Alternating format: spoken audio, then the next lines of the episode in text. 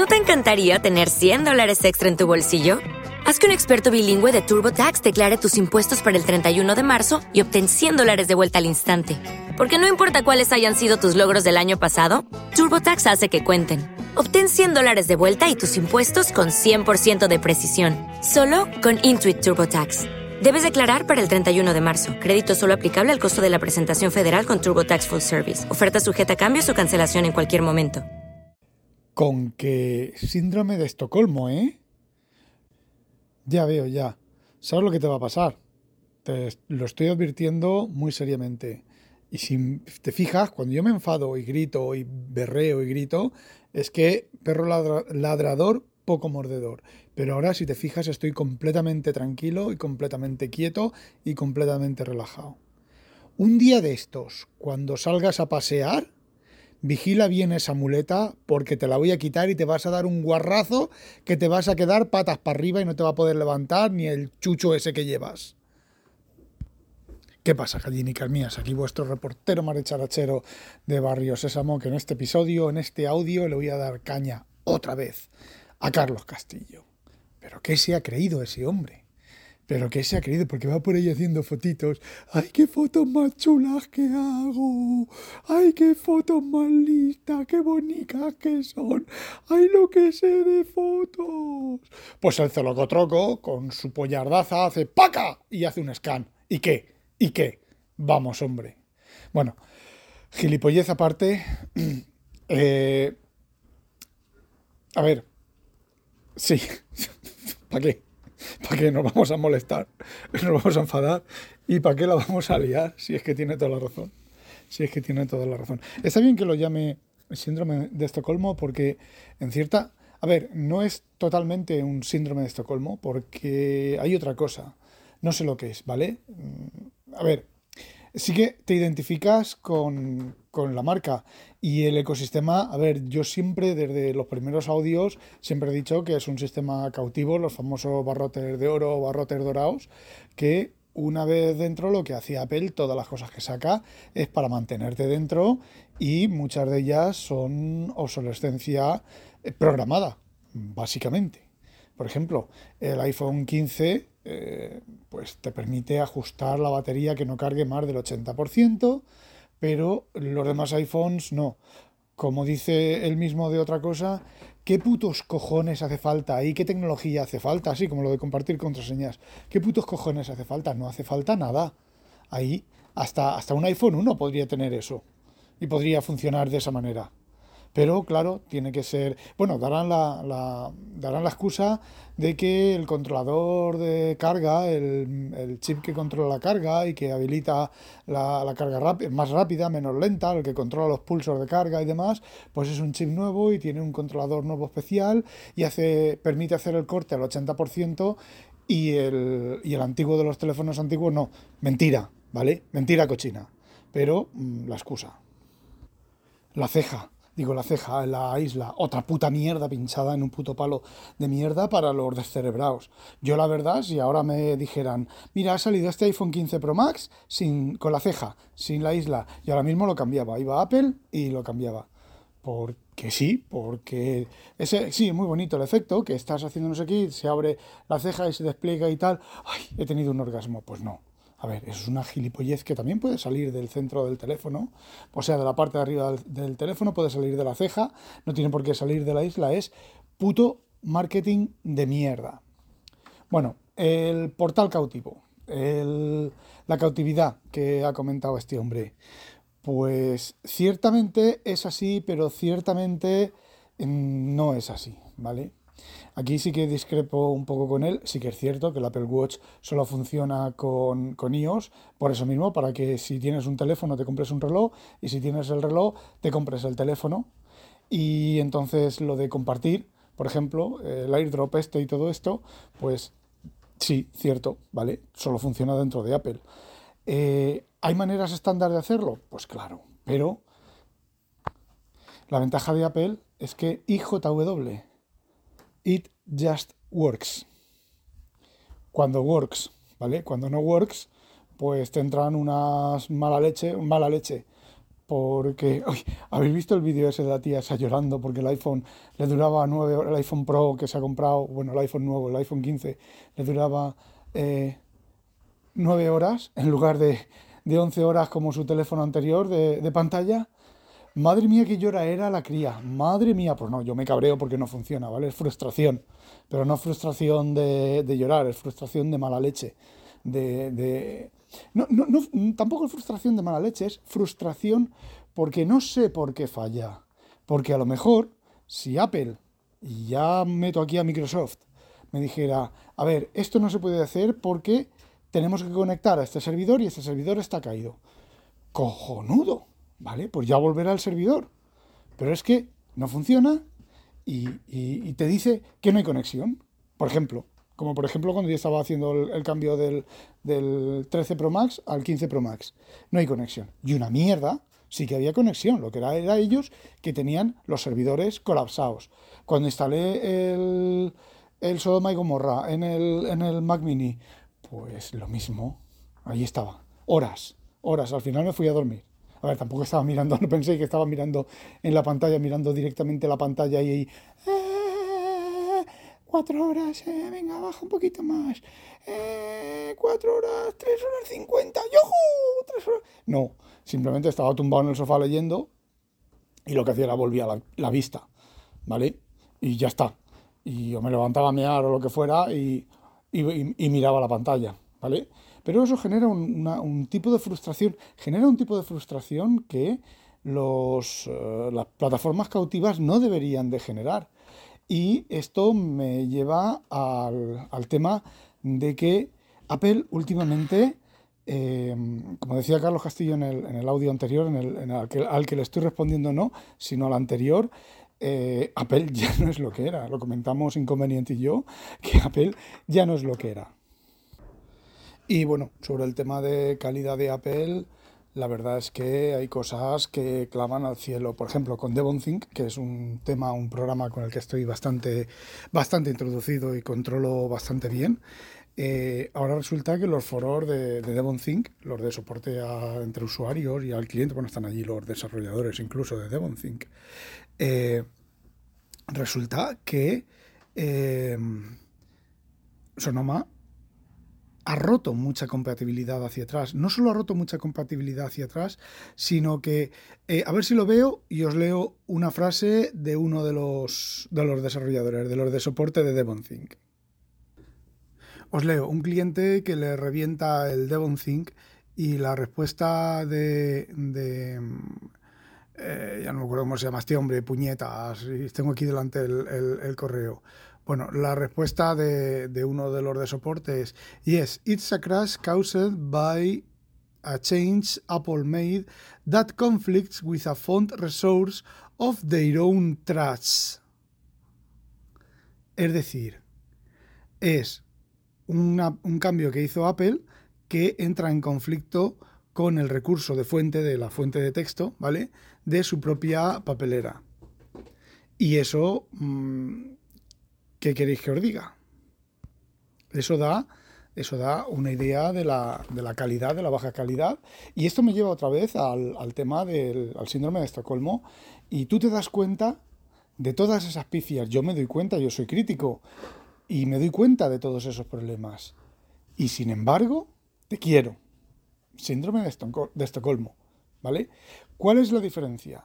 La diferencia, y este audio va a ser cortito, ¿vale? La diferencia está en que, por lo menos a mí, todavía me sigue siendo mucho más útil el ecosistema de Apple que, por ejemplo, Android. ¿Android tiene visores de PDF? Sí, pero ninguno tan bueno como el PDF Expert, ninguno tan bueno como el, el, em, anotador de PDF del propio DevonThink, ninguno tan bueno como el PDF Viewer de PSPDF Em, kit y tampoco, por ejemplo, Good Reader, que es un visor de PDF del año Catapun Chimpun, pues no hay nada en Android. No hay nada que reemplace a eso. Lo más cercano, lo más cercano y pagando ¿eh? es Shodo, XODO, y el propio de Adobe. Pero ni tiene todas las cosas que tienen esos programas, ni funcionan lo bien que funcionan esos programas. Y eso sin entrar con los problemas de que tú abres desde Dropbox, abres un PDF, lo anotas y lo cierras y a veces se guardan los cambios, pero a veces no es que te genere otro fichero, un duplicado, o te genere un duplicado en el almacén, en la carpeta de, tu, Android o tal. No, no, los cambios se pierden.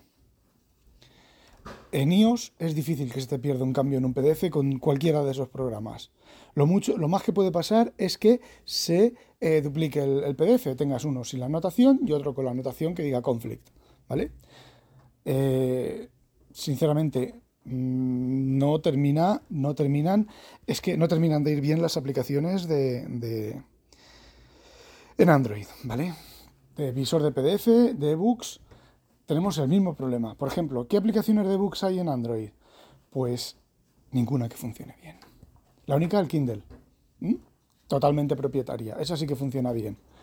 Eh, ¿Cuál es la ventaja de, las tabletas de Android? Pues que tienen las pantallas AMOLED y entonces el negro es negro. En los iPad el negro no es negro y se ve, ¿vale? Por la noche se ve, se ve que te cagas, pero se ve, se nota un montón que el negro no es negro. Y en la sala AMOLED el negro es negro. ¿Qué es lo que ocurre cuando el negro es negro y la fuente eh, está un poco, muy poco brillante? Pues que, que hay aureola. Muy pequeña, pero la hay. Si pongo la fuente muy, fuerte, me molestan los ojos. Sí, ya sé que soy un delicatessen y los problemas del primer tiempo, pero al menos del primer tiempo, del primer mundo, pero al menos no lloro. ¿Sabéis cuál es la solución a esto? Ya lo he dicho en otro audio, que me liara la manta a la cabeza y lo hiciera yo.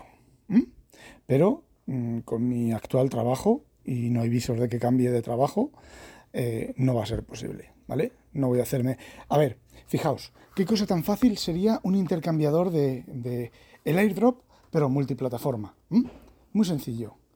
Tienes que hacer una aplicación en cada una de las plataformas que escuche en un puerto UDP.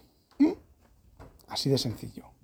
Y luego, la misma aplicación, cuando tú vas a enviar, yo qué sé, vas a enviar un texto, un bloque de texto, ¿vale? Una palabra. Entonces dices, le das al, botón de compartir, eliges la aplicación con la cual vas a hacer la transmisión y esa aplicación de transmisión detecta que es un bloque de texto, todos los sistemas operativos tienen esta opción, ¿vale? Que es un bloque de texto y el formato del portapapeles que tienes que enviar es un bloque de texto. ¿Qué es lo que ocurre? Envías un broadcast a esa dirección, bueno, un broadcast, joder, envías un broadcast al puerto UDP que, está escuchando, que están escuchando todas las aplicaciones, todas las aplicaciones responden al cliente que ha enviado el broadcast. Hola, soy el iPhone 14, 15 de RFOG. ¿Vale? Hola, soy el iPad Pro Max Homer Simpson de RFOG. Hola, soy el Mac de no sé qué. Hola, soy el Windows 11 del trabajo de RFOG. Tiene que estar todo dentro de la misma red local. Entonces, una vez que tú haces la lista, anotas la IP de todas esas respuestas y haces la lista. Joder, si eso lo hago yo en un server. Yo tengo un server para... O sea, tenemos una opción en el server para eso. Cuando el cliente cucu, cucu, pierde la conexión del server, envía un broadcast y recibe del, servidor la respuesta y entonces el, cliente vuelve a, reconectarse con la IP que ha respondido del servidor. Ah, ah, ah, no es así de sencillo, ¿vale? Pero la idea es esa, porque hay encriptación y hay seguridad para que nadie eh, corte un cable y emita un servidor simulado un servidor y se haga suplante el servidor, ¿vale? Hay más cosas, bastantes más cosas ahí. Hay una negociación ahí, pero es lo mismo. Entonces, cuando tú eliges este equipo, entonces al, al mismo puerto o ya habéis negociado, quizás, quizás el cliente, todos los clientes te han dicho, soy el cliente tal y voy a escucharte en el puerto tal, TCP. Y entonces en el puerto TCP tú envías texto le dices que es un texto y envías el texto. Haces la negociación con el, con el, equipo que recibe, que recibe un texto, ¿vale? ¿Qué es lo que ocurre? Si es un texto, lo pone en el portapapeles. Si es un fichero, pregunta dónde guardar el fichero. y se envía el fichero, ¿vale? Una vez es, es empezar a hablar, el uno y el otro. ¿Vale? Es típica comunicación de red, como una página web, como un FTP, como cualquier otra cosa. ¿Qué es una imagen? Pues lo mismo, que es Joder, es que incluso cuando reciba imagen, ¿qué quieres hacer con la imagen? ¿Guardarla o copiarla? ¿Mm? Así de sencillo. Y sería multiplataforma. Lo único que hay que entender todas y cada una de las plataformas y las idiosincrasias de todas y cada una de las plataformas.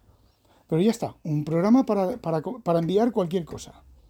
¿Qué es un password? Vale, aquí, como no quieres enviar los passwords en abierto, pones el formato que es un password, haces un salt de un pepper y ya está. Envías el password encriptada y el que lo recibe lo desencripta.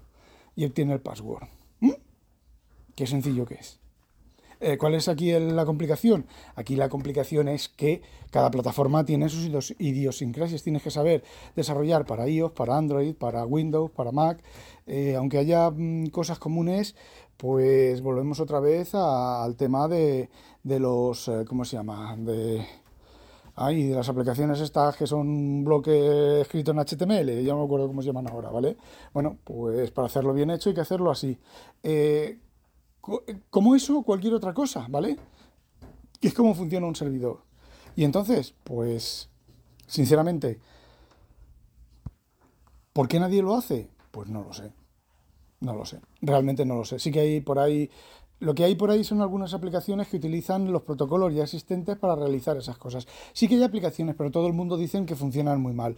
Estarán mal hechas, estarán hechas con el culo, estarán hechas sin ganas.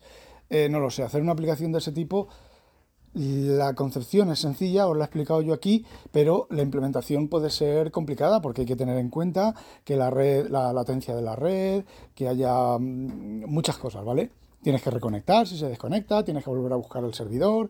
¡Ey! Se ha cortado el fichero. Vuelves a emitir un broadcast, en este caso un broadcast de decir, oye, el ordenador tal que me responda que dónde estás ordenador tal. ¿Por qué? Porque a lo mejor el, DHCP del router me ha cambiado la IP, ¿vale? Y estoy enviando a una, a una IP y se ha cortado. Yo qué sé, un montón de cosas.